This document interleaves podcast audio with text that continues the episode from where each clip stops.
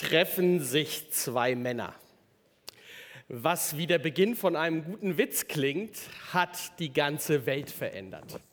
Hier Cornelius, der, der Römer, ein wichtiger Mensch in der römischen Weltherrschaft. Und dort Petrus, ein wichtiger Mann im Reich Gottes. Petrus hat Jesus live erlebt von Beginn an. Petrus hat Jesus gesehen, den Auferstandenen. Er hat sogar mit ihm gegessen und getrunken. Petrus, der Grundpfeiler der Gemeinde.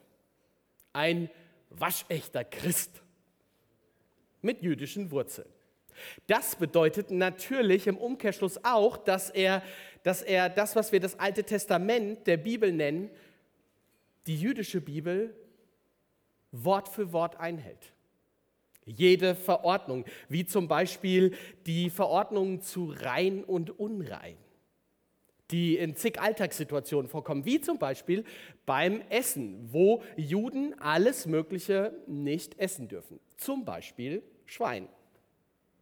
Oder eine Begegnung mit einem Nichtjuden. Unter gar keinen Umständen, wenn es irgendwie möglich ist, sollte man einen Nichtjuden treffen und schon bloß nicht in das Haus eines Nichtjuden hineingehen. Petrus steht auf seinem Dach und betet. Nicht zu, sondern mit Gott. Wie schön, wenn Gott sich im Gebet zu Wort meldet und nicht nur wir reden. Gott spricht und zeigt Petrus in einer Vision viele unterschiedliche Tiere. Und was sagt Petrus? Bäh, pfui, I, Gott, was zeigst du mir da? Es geht aber bei Petrus nicht um Ekel, sondern darum, dass Gott gesagt hatte, esst bloß nicht davon. Doch genau jetzt in diesem Moment sagt Gott, Petrus, schlachte sie und isst davon. Wenn Gott sagt, dass etwas rein ist, dann sag du bloß nicht, dass es unrein ist. Das passiert Petrus nicht nur ein, sondern dreimal. Das ist kein leichter Moment für ihn. Sein ganzes Leben lang hatte er, hatte er Gott mit dem Verzicht auf bestimmte, ähm, bestimmtes Essen, bestimmte Nahrung damit geehrt, ihm, ihm, ihn angebetet, dass er darauf verzichtet hat. Da gab es keine Schweinenackensteaks vom Grill, da gab es keinen Schweinebraten und auch kein Schnitzel in Rahmsoße, weil Gott es verboten hatte und Petrus ihn gehorchen und damit die Ehre erweisen wollte. Petrus steht ratlos auf dem Dach. Was soll er nun tun? Doch Gott lässt ihn, Gott lässt ihn nicht alleine. Sein Geist spricht zu ihm. Drei Männer sind gekommen, die dich suchen. Steig hinunter und geh ohne Bedenken mit ihnen, denn ich habe sie gesandt. Während, während Petrus noch die Fleischschau vor Augen hat und das Wort Gottes in den Ohren, öffnet er den Männern. Nichts ahnend, dass das eine mit dem anderen zu tun hat, denn da erwartet der nächste Schock. Da stehen ja die Römer. Und er war nicht wie Asterix und Obelix, wo sie sich auf die Römer gefreut haben. Petrus hatte gelernt, wenn ich Gott ehren will, dann gehe ich nicht mit Heiden. Und jetzt sagt Gott, ich will, dass du genau das machst. Wie soll Petrus sich verhalten? Was ist richtig? Einerseits hat Gott ihm das ganz klar und unmissverständlich mit ihm geredet und ihm gesagt, geh mit. Andererseits von seiner ganzen Tradition, von seinem ganzen Wissen, von seinem ganzen Glauben her weiß er, mm -mm, da stimmt was nicht. Keine leichte Frage. Gott führt Petrus dann Schritt für Schritt und Petrus überwindet eine Hürde nach der anderen, bis er bei Cornelius ankommt, mit ihm spricht und entdeckt, hier ist Gott am Werk. Ich bin genau richtig, auch wenn eigentlich alles, alles nicht stimmt, eigentlich alles nicht sein kann. Weißt du, hinter dieser Geschichte, die ich ziemlich atemberaubend finde, steht eine Frage, die nicht nur Petrus gestellt ist, sondern ich glaube jedem Menschen, der mit Jesus unterwegs sein möchte oder mit ihm unterwegs ist. Und die Frage, die dahinter steht, lautet, wie ist das Verhältnis von dir, deinem Leben, also deinem Denken, deinem Fühlen, deinem, deinem Reden, deinem Verhalten und deinem Tun und Gott? Ein Mensch kann etwas holzschnittartig beschrieben in, äh, in zwei verschiedenen Reichen leben. Ähm, entweder lebt er in seinem Reich, also mein Reich, oder in Gottes Reich.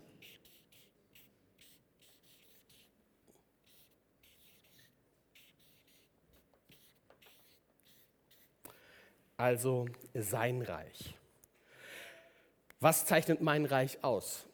Da geht es um meine Pläne, um meine Vorstellungen, um meine Ideen, um, um das, wo ich hinkommen will, was ich erreichen und erleben möchte. Da geht es darum, wie ich mir meine Familie vorstelle, wie ich mir meinen Berufsweg, meine Karriere ausdenke. Da geht es um meinen Besitz, um die Art und Weise, wie ich meine Freizeit bewältige. Da geht es darum, wie ich, mit welchen Menschen ich Kontakt habe und warum, wer mir sympathisch ist und wen ich eher meide. Also hier geht es um mich, um meine Vorstellung. Und, und sein Reich, da geht es um Gottes Vorstellungen vom Leben, also zum Beispiel von dieser Kunst, befreit zu leben, die zehn Gebote.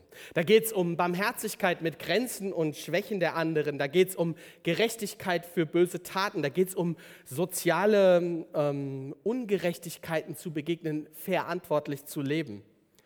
Da geht es um Freiheit von Prioritäten, die auf dieser Welt gelten.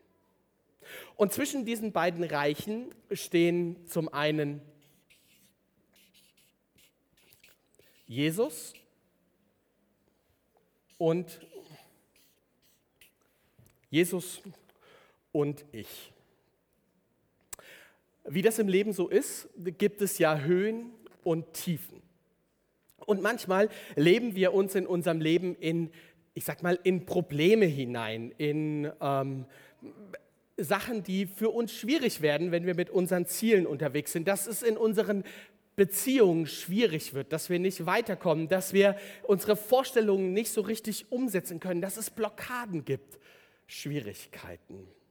Ungerechtigkeiten, vielleicht sogar irgendetwas von Unversöhnlichkeit. Und dass alles anstrengend ist und nicht so läuft, wie ich mir das eigentlich vorstelle. Und Menschen, die in dieser Krise sind, sagen dann ähm, auf dem Weg heraus aus der Misere, Jesus, Jesus, bitte, bitte, komm du in mein Reich mit mir und hilf mir, dass mein Leben besser wird sei du bei mir, damit ich meine Vorstellungen von Karriere, von Familie, von Glück, damit ich sie erfüllen kann. Die sind eigentlich ziemlich gut, aber ein bisschen was fehlt und geht ein bisschen schief. Deswegen, Jesus, komm bitte mit, komm mit in mein Reich und hilf mir. Mach, dass es gut wird. Komm und mach mein Leben heil. Mach es gut. Jesus, segne das, was ich tue. Und was sagt Jesus? Da komme ich nicht mit. Denn ich habe etwas sehr viel Besseres für dich. Ich sag dir, komm du mit in mein Reich.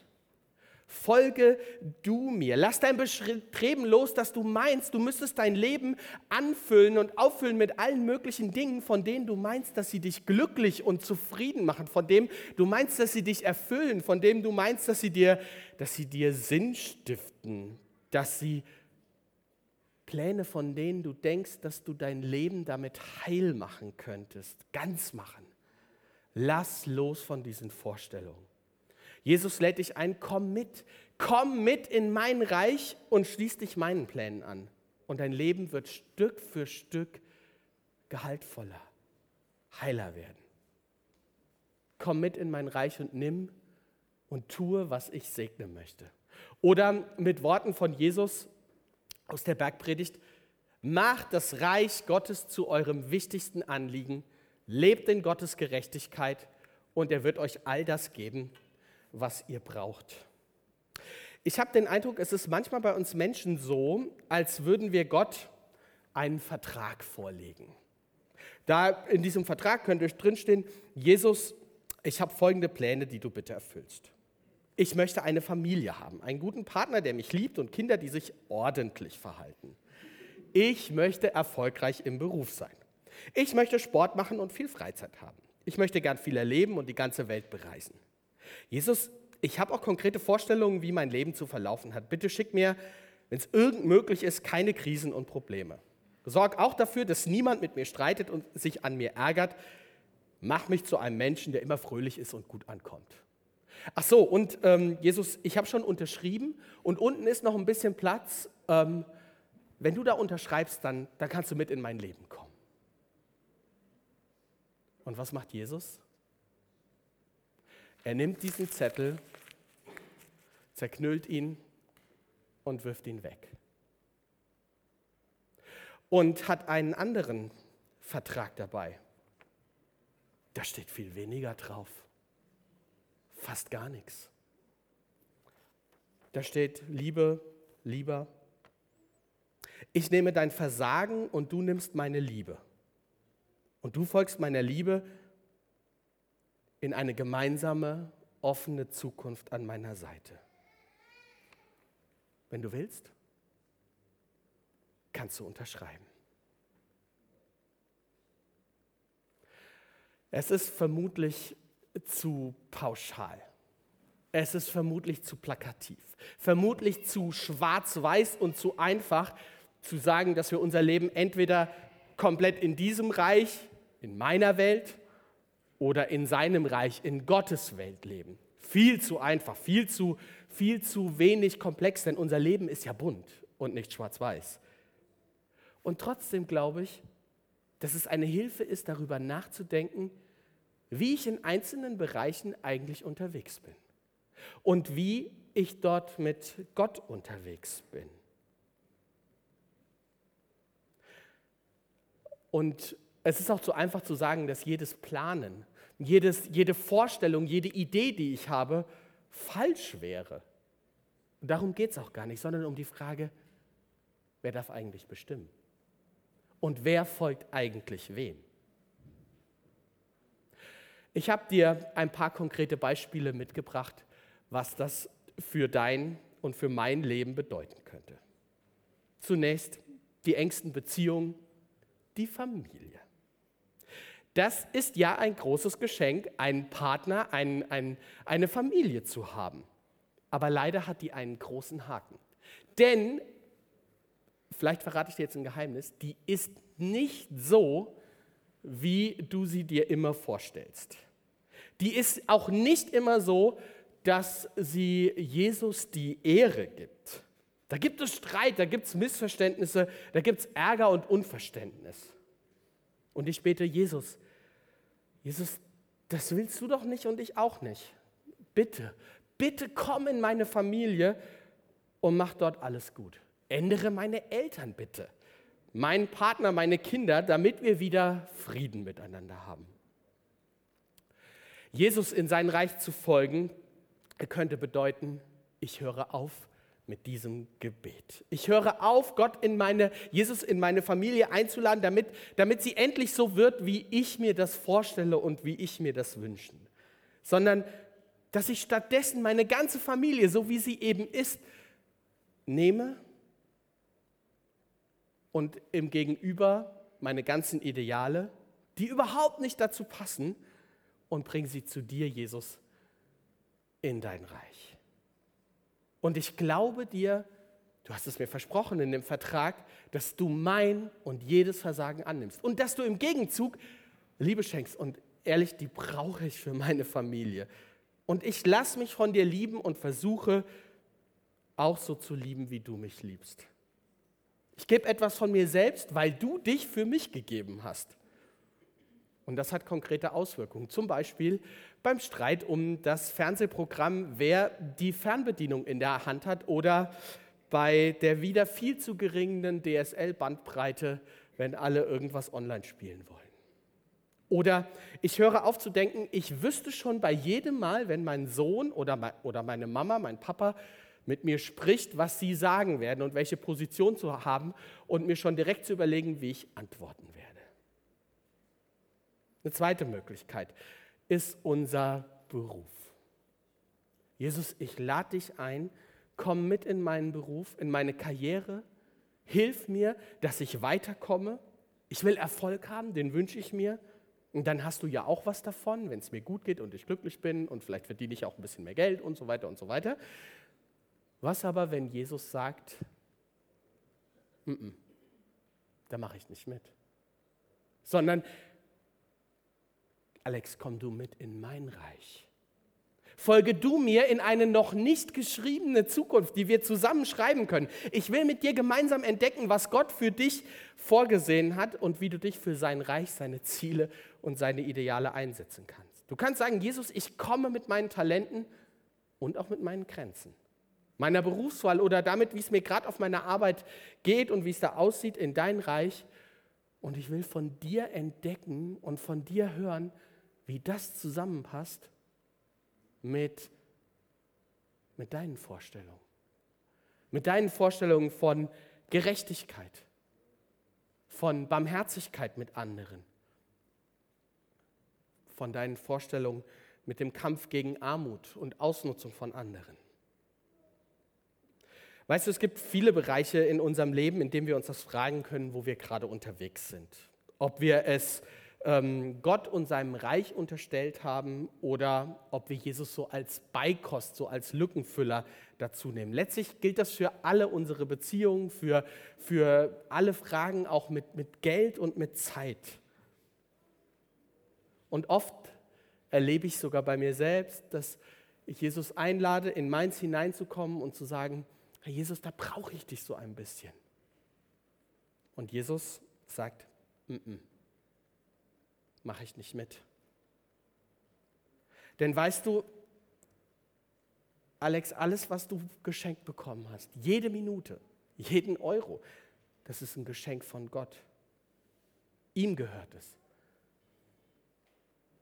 Und lass uns jetzt zusammen schauen, was du damit anfangen kannst. Das gilt für alle Bereiche in deinem Leben. Das können ganz harmlose sein, nämlich zum Beispiel wie du Auto fährst. Gut, vielleicht ist das auch kein harmloser Bereich bei dir, aber das ähm, gilt fürs Autofahren genauso wie für die Erziehung. Das gilt für die Art, wie du älter wirst.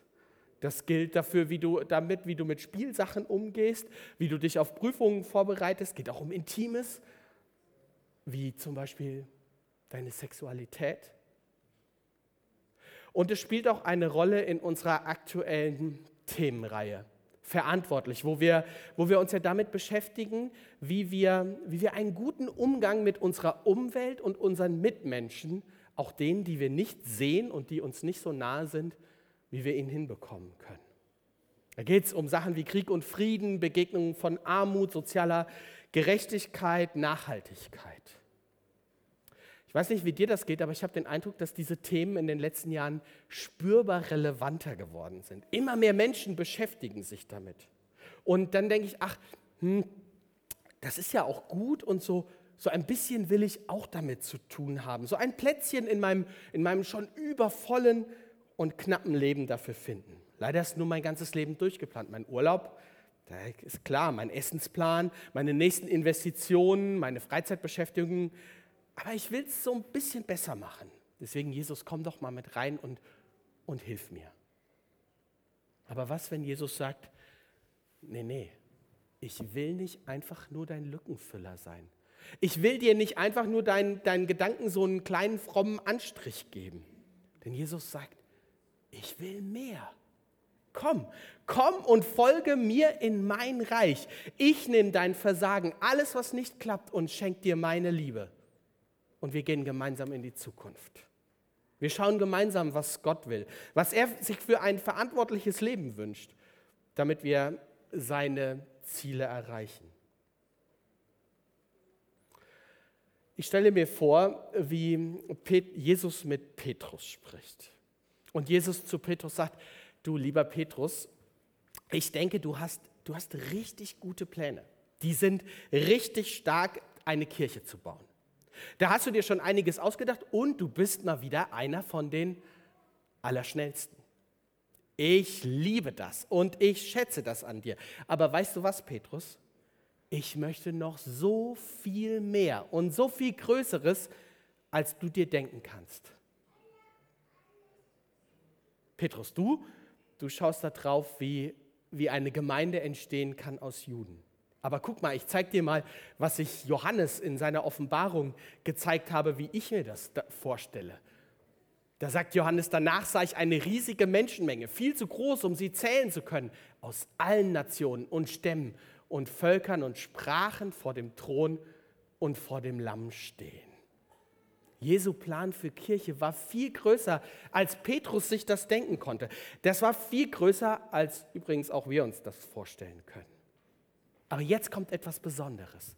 Denn Petrus, was macht Petrus? Petrus geht mit.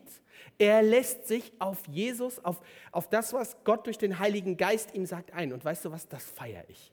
Das feiere ich, weil deswegen können wir auch heute hier Gottesdienst feiern, weil damit hat es angefangen. Und er geht mit, obwohl Konsequenzen drohen.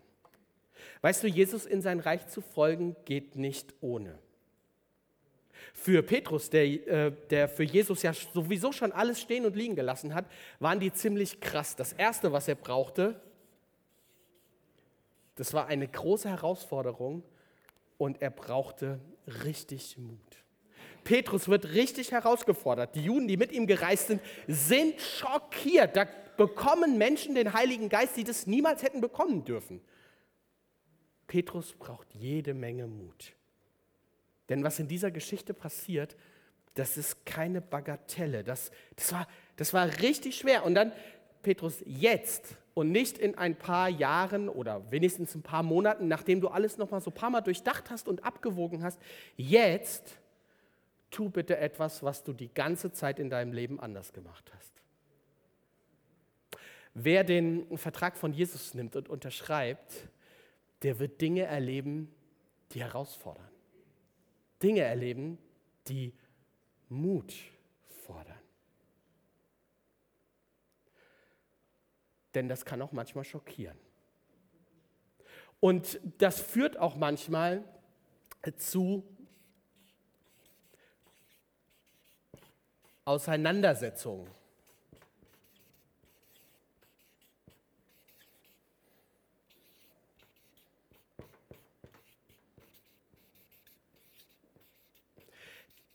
Der Sinneswandel, den Petrus vollzieht, der ist ja ziemlich krass und der sorgt für richtig Aufruhr in seiner Heimatgemeinde.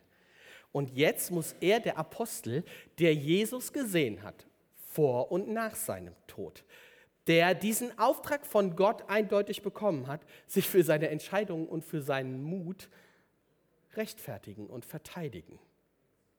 Denn die Juden in der ersten Gemeinde gehen immer noch nicht in die Häuser von Heiden von Nichtjuden. Die essen immer noch kein Schweinefleisch. Aber Petrus darf auch erleben, dass Gott es schenkt, dass seine Gemeinde ihn versteht. Und damit komme ich zu dem dritten, was passiert, wenn du, wenn du den Lebensvertrag mit Jesus unterschreibst. Du wirst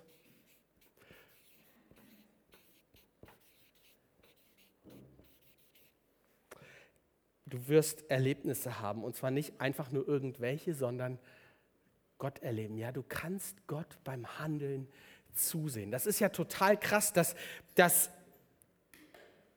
dass Gottes Geist es tut. Nicht Petrus, der Schnelle, ist die Lokomotive. Nicht Petrus ist der Eisbrecher. Nicht er ist der Macher, dass sich das Reich Gottes weiter ausbreitet. Nein, der Geist Gottes ist schon da. Petrus erlebt, Gott ist schon hier bei den Nichtjuden in dem Haus von diesem Römer. Der Heilige Geist wirkt hier bereits. Gott ist schon viel weiter und er erlebt es ist zum Staunen, wie Gott Dinge zusammenbringt. Seine Vision, das Reden Gottes und dass Cornelius nach ihm gesucht hat. Gott lädt dich ein. Gott lädt dich ein, komm mit den Bereichen deines Lebens zu mir in sein Reich. Du kannst mit Versagen kommen und du wirst Liebe geschenkt bekommen. und Seite an Seite, Hand an Hand in die Zukunft gehen, die noch geschrieben werden will. Wie antwortest du? Ich finde, das ist ein faires Angebot. Aber wie antworte ich? Vielleicht hat Gott die letzten Minuten genutzt, um persönlich mit dir zu sprechen. Das ist übrigens derselbe Heilige Geist, der, der auch mit Petrus gesprochen hat. Vielleicht hat er dir, dir etwas aufgezeigt, wo er sagt, du, da würde ich gerne mal mit dir drüber sprechen und mit dir drauf schauen. Vielleicht hat Gott dir einen Bereich gezeigt, wo du immer und immer wieder versucht bist, Jesus in deine Pläne, in deine Vorstellungen, in deine Ideen einzuladen. Und er sagt, zerreiß doch den Vertrag und folge mir in mein Reich. Jesus lädt dich ein, mit in sein Reich zu kommen, Teil der größten, außergewöhnlichsten, wichtigsten, bedeutsamsten Geschichte zu werden. Komm, denn in seinem Reich, denn in seinem Reich, in seinem Haus ist ein Platz für dich. Du bist Gottes Kind. Amen.